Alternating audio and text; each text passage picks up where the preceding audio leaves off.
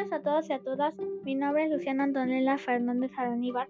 Estudio en el Colegio 1142 Señor de los Milagros en el aula quinto grado A y les presentaré mi reportaje que es cómo reproducir plantas en el hogar. En esa pandemia es necesario cultivar plantas en el hogar porque nos beneficia en varios aspectos para la vida. ¿Sabían que hay muchas, que hay muchas plantas que con tan solo tenerlas cerca nos puede dar una mejor calidad de vida en mi investigación sobre qué plantas podemos reproducir en el hogar, he podido clasificar las plantas en tres grupos que son las plantas comestibles como el tomate, ají, cebolla china, apio, ajo, entre otras.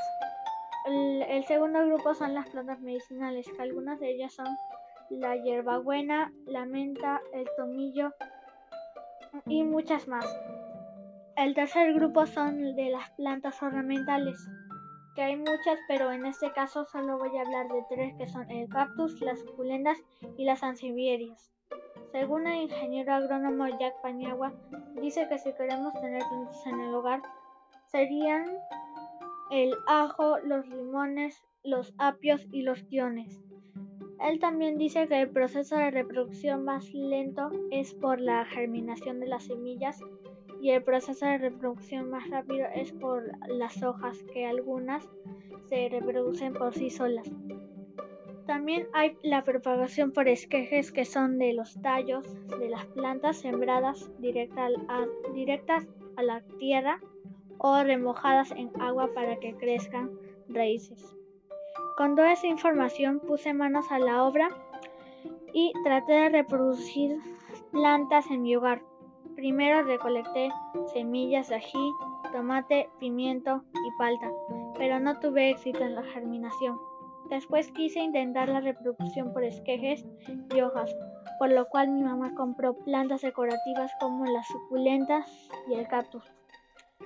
Comenzamos a propagarlas por hojas, resultando todo un éxito al lograr que nuestras plantas por medio de una hoja se reproduzcan. Finalmente me di cuenta que es más fácil la reproducción de las suculentas que las, de comestibles. Además porque hay muchas plantas, hay muchas variedades de plantas ornamentales que no solo dan armonía y calidez al hogar, como el caso de las sansivierias, conocidas como la lengua de suegra, que son fáciles de reproducir y conservar. Además, que uno de sus principales beneficios es limpiar el, aire absorbiendo la humedad de las cosas y brindándonos oxígeno, lo cual la convierte en una excelente planta. Espero que les haya gustado este reportaje y les voy a adjuntar imágenes para que se hagan una idea y puedan reproducir plantas en sus hogares. Adiós y gracias por ver este reportaje.